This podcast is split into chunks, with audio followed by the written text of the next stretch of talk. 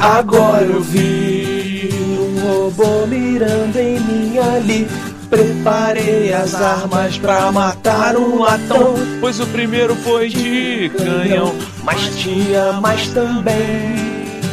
Um homem quando quer atirar, mata lata e faz bem, Beto. Fui ouvir o de games, mas vi que tinha dor de quadrinhos então.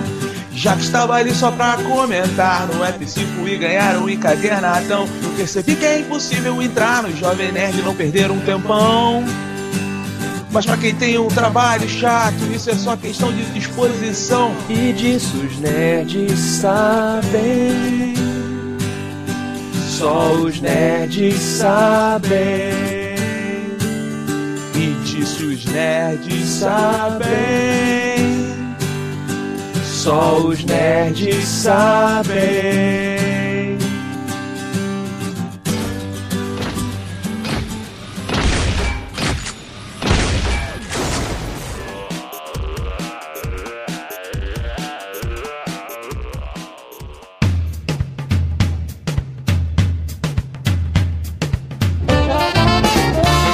Bom dia. Boa tarde! Boa noite.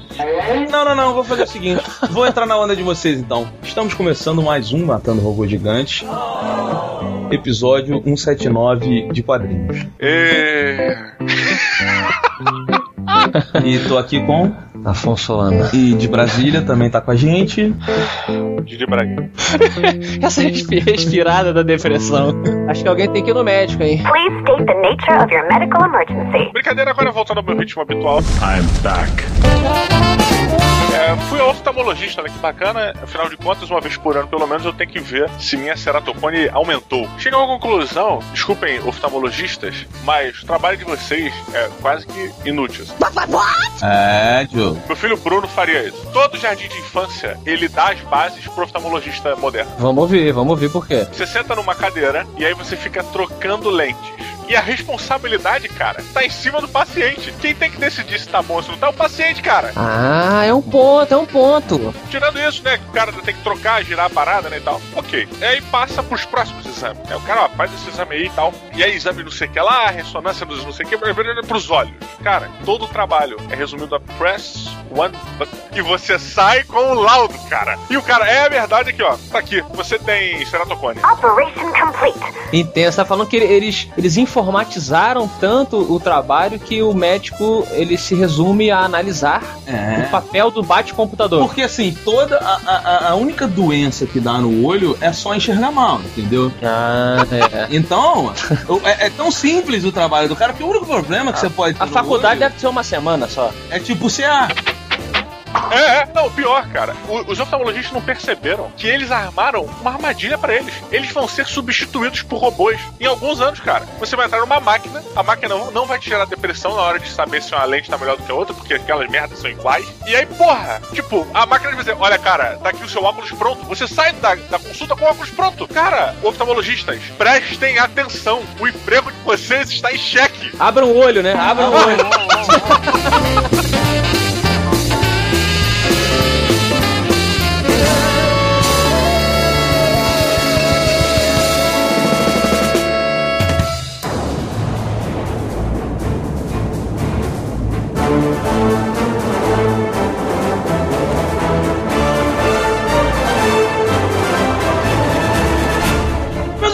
Vocês sabem que essa semana no Twitter, é, algumas pessoas me perguntaram uma dica de um quadrinho pra. Tem uma galera que tá voltando a ler, tem uma galera que diz até que. Hum. Pô, nunca li, gosto muito de cinema de videogame, mas nunca li quadrinhos e aí tô ficando interessado. Então chegou o momento do pedinte pediu. Diogo Braga, que, que quadro é esse? Eu eu só queria que você falasse sem enrolar a língua, porque você tá roubando meu papel. Diogo Braga, que quadro é esse? Muito bem, esse é o quadro onde, apesar do Roberto ter explicado, onde a gente atende às solicitações dos ouvintes e faz indicações, cada um indica a sua HQ do momento, uma HQ que achou foda, que acha que não pode passar a vida sem lê-la. Caramba, caramba. Muito bom, então vamos começar. Afonsinho Solano, você, Oi. meu amigo, o que você vai indicar agora pra aquela pessoa que tá muito tempo sem ler quadrinhos. O cara, porra, deixou de ler quando era criança, continua indo no cinema e tal. Hum. Aí o MRG deu aquela empolgada, ele falou assim, pô, vou esperar uma dica, pá, certa. O foda do Roberto é que ele vem, ele surge com uma condição. You son of a bitch. Quer dizer, a minha. A minha, a minha indicação, ela não. Eu não sei se ela se encaixa. Na verdade, é o contrário. Olha só, Ah. me fudeu aqui. Porque a minha indicação, ela, eu não sei se ela se encaixa na pessoa que não lê há muito tempo e tal. Ela talvez seja pra pessoa que, pelo contrário, lê quadrinhos há muito tempo e ela talvez esteja chateada com X, já que estamos no Twitter, né? Com o estado atual, tipo, a mesmice, né? Dos super-heróis. Sim. E a DC tá meio confusa, né? Tem toda essa discussão e tal, reformulação dos super-heróis. Então a minha indicação, na verdade, é um sopro de originalidade, um sopro antigo, na verdade, mas que talvez algumas pessoas não tenham lido, que é algo que eu sugeri nas dicas da Creuza. Diogo, o que, que são as dicas da Creuza? Dicas da Criança são as nossas colunas de texto que saem sexta-feira para ajudar o ouvinte que vai ficar em casa a ter algo para fazer. Exatamente lá eu recomendei a excelente minissérie Superman entre a foice e o martelo. Roberto, fale a sinopse dessa história. Afonso Solano, se bem me lembro dessa revista, porque ela é antiga, né? É, antiguinha. Eu li faz um tempo. O Super-Homem, ao invés de cair ali nos Estados Unidos, na fazendinha dos quentes, ele cai. na antiga União Soviética, Isso. ao invés dos Estados Unidos. E aí o que acontece? O Superman é criado por uma família Comunista. comunista. Ele cresce tornando-se um cara que acredita nos ideais comunistas. E você vê ao longo da- da- dessa minissérie, que aqui no Brasil foi unificada como uma graphic novel e tal, como que uma pessoa super poderosa em um regime totalmente diferente de onde ele foi criado no mundo que a gente conhece, que é o, o- o capitalismo, poderia mudar o mundo. Só- Só uma defesa aqui, que eu acho que essa revista é um despropósito. Primeiro que o conceito Superman já é um conceito socialista. Se o Superman fosse capitalista, cada vez que ele salvasse uma pessoa, ele deixaria a nota. Aqui, ó, paga lá, maluco. Você tem razão, mas assim, lá eles colocam de uma maneira diferente, no sentido de que ele quer quase como. Assim, quase não. Ele resolve que ele tem um pensamento de sociedade é, é, extraterrestre, né? Peraí, peraí, deixa eu fazer um parênteses aqui. Tu imagina se a gente tivesse um super-herói flanelinha, saca? Tipo, tem alguém te assaltando, aí ele vem antes de qualquer coisa e fala assim: opa, tio, te tiro desse assalto aqui, cinco reais aí só pra dar uma fortalecida, Eu só acho- pra dar uma ajuda. aí tu vai falar: não, não, não, obrigado, cara, deixa assaltar, tá tranquilo. Quero não, não quero não. Entendi. Eu acho que ia- a gente deveria ir além, porque o lance é o seguinte: o, o super-herói deveria ser pago pelo governo, porque ele seria uma utilidade pública. Mas aí não ia funcionar, Diogo. Você ia ligar pro super-herói, pô, tô sendo assaltado, o telefone ia tocar, quem atender. Tu não liga, Beto. Ele está igual a polícia, ele está vigilante. Em tese, em tese era isso que ia acontecer na, na Guerra Civil, não é? O governo não queria fazer isso? Pois é, a evolução correta, né? Tipo, Pois é, mas lá não, cara. Lá ele resolve, assim, de certa maneira ele institucionaliza os superpoderes dele, ele transforma a Rússia em pouco tempo em uma potência absurda. Os outros países, não pela força, até isso que é interessante, eles começam a ceder para o modelo de governo mundial do super-homem, porque o modelo dele é foda. Ele, ele começa a erradicar as doenças, a criminalidade e tudo mais. Só que nos Estados Unidos, muito como uma crítica que o Mark Miller faz, o Lex Luthor, ele resiste ao estrangeiro. Ele fala: não, os Estados Unidos têm o modelo perfeito no mundo. USA, greatest country in the world. Apesar dos Estados Unidos estar crime pra caralho, todo mundo passando fome, todo mundo ignorante. E aí você tem essa batalha, cara, do cara mais inteligente do mundo, que é o Lex Luthor, contra o, o homem mais é, incrível do mundo, tal, que é o super-homem. É, essa coisa, essa imposição, né, de qual é o modelo melhor de negócio. É uma puta história. Sim, é muito bom, cara. O, o Mark Miller, ele. E tem uma galera que chama ele muito pop, né? Essa galerinha aí do tênis verde, mas ele, ele é cara, ele é muito bom, assim. Você pega o próprio Guerra Civil, é muito bom. O Kick-Ass é muito bom. Aquele Nômade, puta revistão. Eu ainda não li. Ele fez The Authority, pra quem é, Pois tá é. querendo saber mais coisas. Ele fez o Kick-Ass, Wolverine, Old Man Logan. Muito bom. puta maneiro. Então fica aí a minha recomendação. O original é Superman Red Sun, Filho Vermelho. Sim. E lá nos Estados United States é, saiu como Superman entre a foice. Cara, não, ao contrário, desculpa. Aqui no Brasil. e aqui no Brasil saiu como Superman entre a foice e o martelo. Que é uma tradução muito digna. Boa, boa tradução. Tem tudo a ver com a pegada da revista. É. Ah, Ah. Ah, olha o jogo entendendo agora. Não, na verdade, eu, eu pensei na piada pra dar zoada no Beto, que, tipo, claro que é uma tradução digna. Porra, se fosse o martelo e a União Soviética, caralho. Isso é, mas é porque eles mudaram, né? Era uma coisa mais sutil. É. Era filho Porque vermelho. filho vermelho você tá remetendo mais ao capitalismo. Não, comunismo. Perdão, o comunismo, que é a época da Guerra Fria, aquela coisa toda, né? Ou então ele podia ser, tu imagina, se o super-homem tivesse caído na cidade de Deus e fosse do comando vermelho. Olha aí, seria quem? Bené, Tadinho. Excelente, olha aí, porra, é uma excelente história. Se o super-homem fosse criado Quem que é como... o caralho? Meu nome agora é Super-Homem.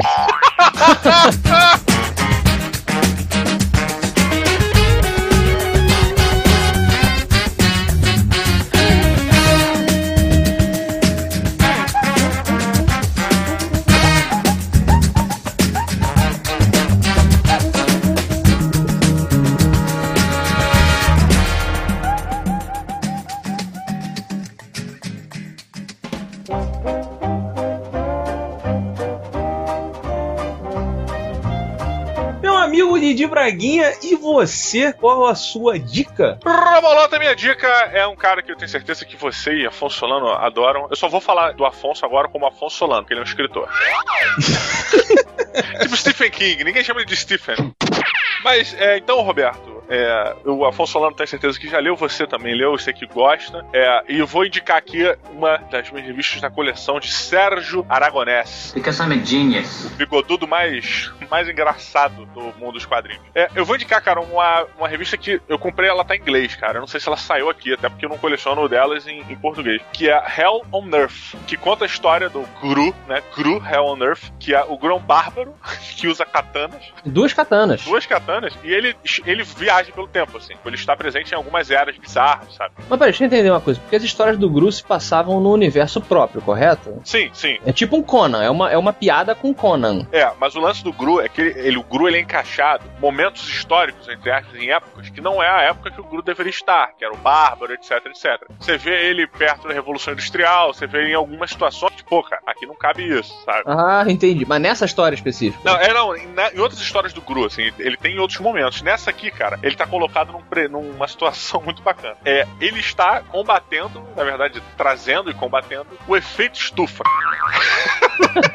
Primeiro que o Sérgio Aragonés, aquele humor foda, sabe? Os quadrinhos são cheios de mensagens, cheios de informação visual, obviamente. É super engraçado. É quase como você tá olhando pro onde está o Wally, sabe? Tipo, você vê aquela página que tem milhões de coisas. Milhões. Aí você vai lá no fundo enquanto tá tendo uma discussão aqui. Isso é muito humor é, da, da galera do Aperte Cintos que o outro sumiu, né? Enquanto uma coisa tá acontecendo na frente, lá atrás você vê um cachorro cagando no prato de comida do mendigo que vai comer. That's disgusting. Esses detalhes. Que o Sérgio Aragonés é um cara de detalhe. Pra quem acompanhava a revista Mad, o lance dele era fazer as vinhetinhas pequenininhas, né? Com aquele detalhe. E pra quem não conhece, assim, cara, se você gosta de quadrinhos, você tem que conhecer. É tipo uma obrigação você conhecer o Aragonés. Mas Você gosta de quadrinho de humor? Não, cara, eu acho que quem gosta de quadrinhos em geral tem que conhecer o Aragonés, assim. E pra É? quem não conhece quadrinhos direito, assim e tal, conheça o Aragonés. Você vai se divertir bastante, assim. Quem não, não comprou, quem não sabe onde comprar a revista do Aragonés, que eu não sei se tem em todos os locais, é, mas você pode encontrar os desenhos dele, cara, na Mad. É, o- pra mim é o alívio, assim, tipo, sai a Mad,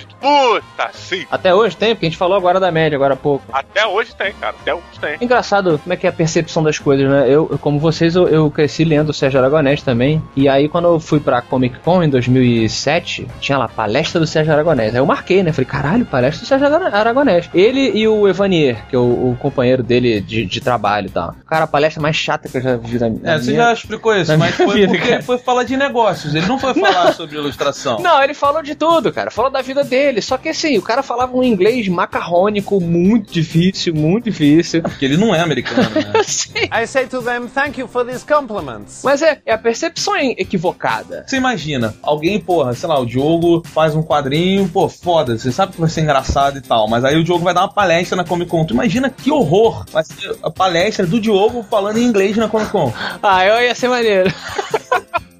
Sônia Braga. Sônia Braga. Pra Braga. Ah. Didi Braguinha, meu amigo. Excelente, excelente. Isso é muito injusto, cara.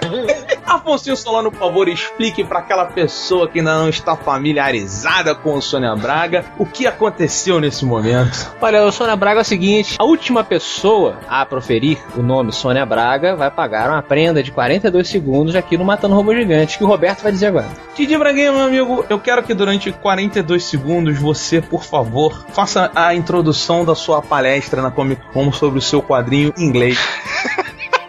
Eu vou surpreender você. Tá bom, então, valendo!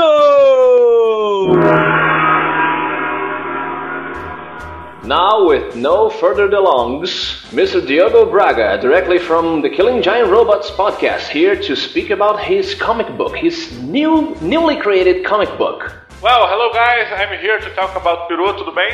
Uh, welcome, I came from Brazil, Peru.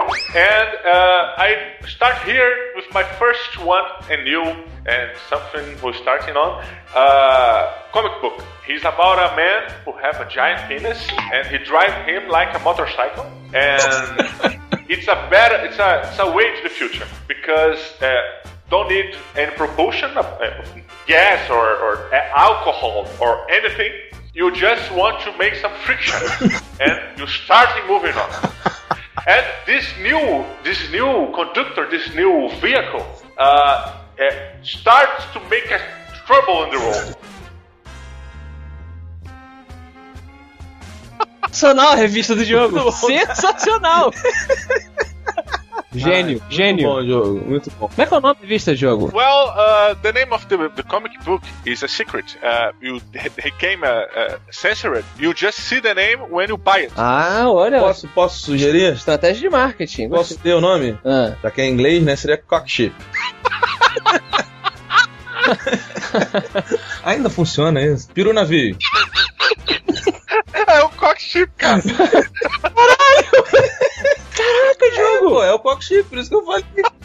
Caraca, tô muito. Tô, minha cabeça explodiu de várias maneiras Foi agora. por isso, porra. Cockship. Pra quem tá um pouco perdido, nós fizemos um programa há muito tempo atrás sobre campo minado. E aí a gente acabou falando essa palavra maluca e o Diogo teve um ataque de riso. Pois é. Caraca, Diogo, você tava. tava. Olha só. Tá bom.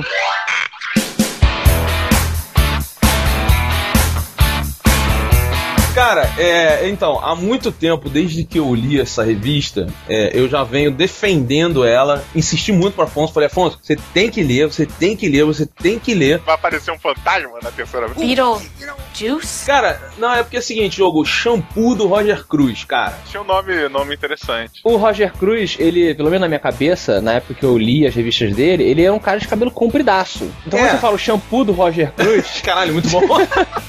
é tipo, qual, qual- qual marca, né? Que o cabelo dele era Cara, maneiro e é- tal. essa revista é um, é um, assim, é um.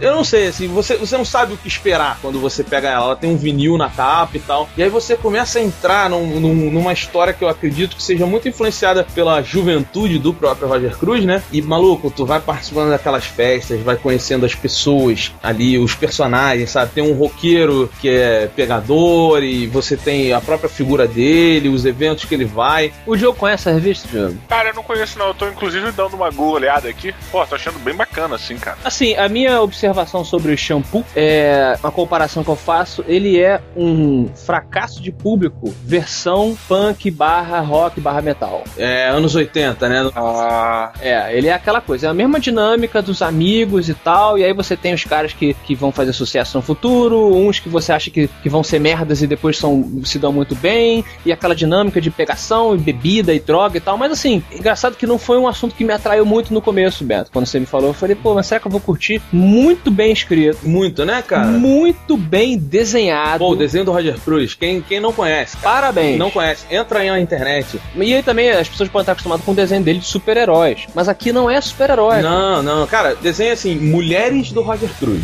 Muito gatinhas. É, e- ele, cara, essa revista é uma indicação que eu faço assim, Parabéns. cinco robôs gigantes. Que você pode procurar aí na internet, ainda vende em alguns lugares. O próprio Roger Cruz deveria insistir para a editora botar mais edições e ele tá convidado para falar dessa revista aqui com a gente, porque assim, vou sempre divulgar, já divulguei. Toda vez, toda vez que alguém me pergunta assim, pô, diz uma revista, eu falo imediatamente, shampoo do Roger Cruz, porque eu acho que é uma das melhores revistas nacionais que tem. Comparo assim para mim ao Astronauta Magnetar em matéria de qualidade de texto, de desenho. Pô, foda, hein? É, nesse nível, sabe? Então. Roger Cruz faça mais trabalhos para o MRG.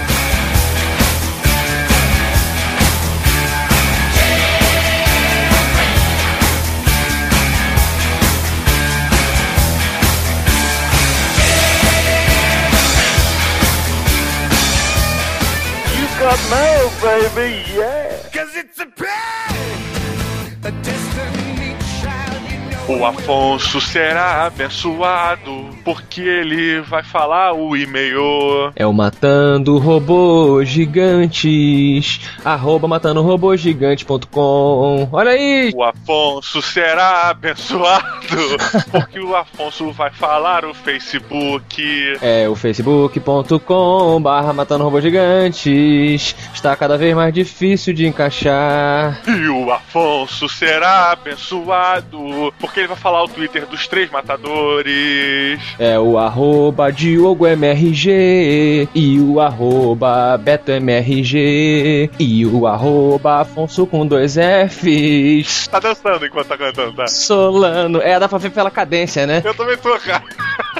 Esses são os twitters, esses são os nossos contatos e essa é, essa é a leitura de e-mails do episódio de quadrinhos, Diogo. Muito bem, Afonso, nós vamos diretamente aqui para o prêmio F5 do episódio de quadrinhos passado. Quem foi que levou aí a estatueta masturbativa e será presenteado com um encadernado surpresa da Panini? Meu querido amigo Diogo, tivemos dois winners. We have two winners! Exatamente porque na semana passada nós tivemos algo inusitado aqui no Matando Robô Gigante, que foi o Robô em Dobro. Um agradecimento, Panini. Panini.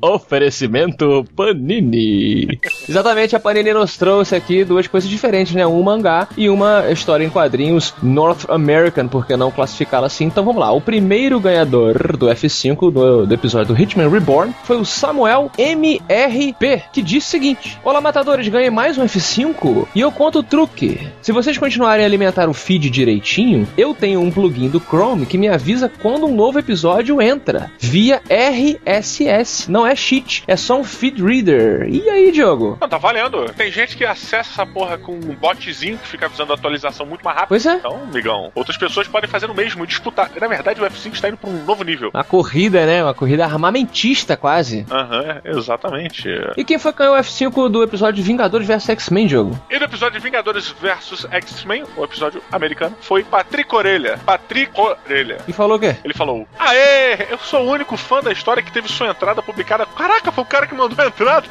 É o Patrick Lima. o cara. Caraca, parabéns, Patrick. Além de mandar as entradas incríveis, você foi pra F5 da sua própria abertura. Caramba, caramba, esse cara joga na cena hoje. Hoje. Ou não, ele já perdeu toda a sorte dele aqui, né? Gastou tudo.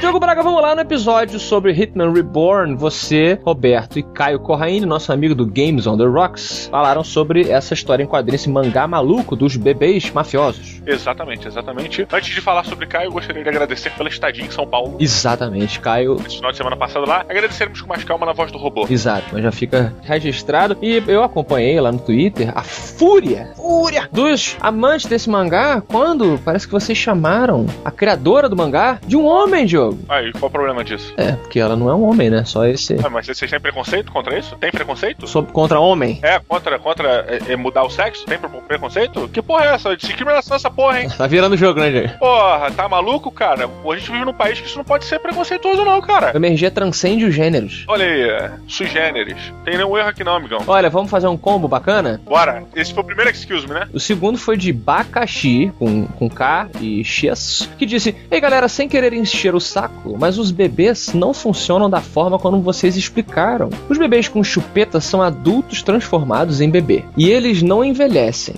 Já os que não têm uma chupeta no pescoço são realmente crianças de. Eu vou dizer, esse mangá é louco demais pra mim. Pois é, mas eu vou só dar uma informação a mais um pouco, explicando um pouquinho. Que depois, né, que a gente fez o episódio, eu fui continuei lendo as coisas, né, e tal. E aí, meu amigo, é, descobri que na verdade ele tá certíssimo que ele falou. É, isso não tira o fato, isso não, não diz que a gente esteja errado. Ele ainda é criança. Se ele foi preso por uma maldição em uma forma de criança, ele ainda é criança, mas ele tem a idade mental de um adulto. Então, estamos certos, todos. Você tá mais escorregadio que prisão em, em- em chuveiro de presídio, hein, Diogo? Olha aí, olha aí. Sabia que eu já desenvolvi uma técnica de pegar o sabonete antes de cair no chão? É? O mais importante é o primeiro segundo antes, logo depois que ele escapa da sua mão. Olha. Eu não vou ensinar, porque vai virar uma zona no presídio. Tem, é tipo, a zona no presídio, né? Pois é, quem a gente vai comer então? Será que ninguém mais deixa cair o sabonete no chão? Sacanagem. Deixa eu só complementar aqui, Afonso, rapidinho. Mas o. Tem o seguinte, até postaram isso lá no- nos comentários, cara. Não lembro quem foi, perdão. É, dizendo que o, o Reborn é um dos sete arcobalenos. Os arcobalenos são os sete melhores Hitmans que viraram bebês com uma maldição e que têm o dever de cuidar de chupetas representadas, cada uma por uma Shinuki, no ou no, diferente. E aí cabe a você pesquisar no Google o que que significa Shinuki ou, ou no, porque eu já não tô conseguindo falar direito de cansaço do evento no final de semana. Não vou explicar mais. Então eu só queria dar é, parabéns para os japoneses. Só isso. Sobre o conceito aí do mangá. É, e agora acho que é hora de lermos o e-mail referente ao episódio sobre Vingadores versus X-Men. Realmente, algo menos louco, por acaso, né? Por favor, por favor, tenha honra, Diogo. Ele vem de Alcatraz. A prisão, olha aí a prisão, cara. Olha aí, estamos falando de sabonete, o cara veio agradecer, né? Sério que eu vou ler? Ah, você tá cansado? Não, eu vou ler então. Alcatraz diz: Lá por volta de 1995, eu já colecionava X-Men e quando tinha o Cable na capa, o coração enchia de alegria. Já pensava: Here comes the trouble! Nessa época, eu revirava os sebos à procura de histórias antigas dos X-Men. Foi nessas buscas que me deparei com as maravilhas, ao menos para mim, ele continuou de uma maneira muito esquisita, chamada Massacre de Mutantes, Ninhada, Inferno e Fim de uma Era. Essa última saga conta o nascimento conturbado do pequeno Nathan Christopher Charles Summer e sua infecção pelo grande vilão Apocalipse. Que tempo bom que não volta nunca mais. Que tempo bom que não volta nunca mais. Lembra essa música? Eu não. De quem é? Não sei, eu acho que é de uma música de propaganda. Que seja, mas achei bacana, quer dizer, eu até eu discordo que não, o tempo bom que não volta nunca mais, porque acaba é, casando com o que a gente falou no episódio passado, né? De que talvez os Vingadores versus X-Men esteja resgatando essa confusão, essa, essa era dos anos 90, em que tudo era uma grande saga confusa de presente, passado e, e tudo mais. Parece que muita gente se identificou com isso e deixou o preconceito de lado, né? Que até, até falamos um pouquinho sobre a gente é,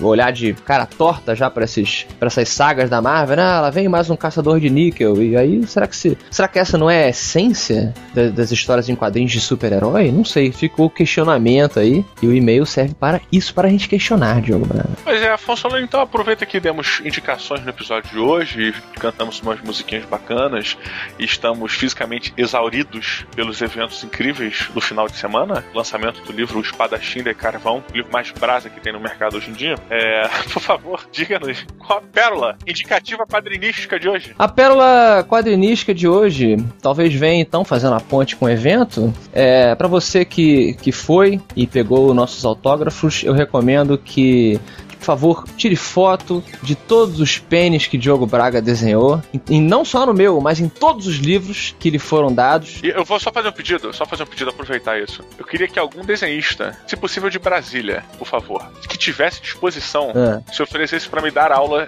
de anatomia peniana. Eu quero ficar especialista em desenhos de pênis. Eu estou falando sério, não tô zoando não. Eu só quero aprender a desenhar pênis. Que, como disse alguém no Twitter, que perdoe a memória aqui, não, não veio, Diogo e sua arte. É verdade.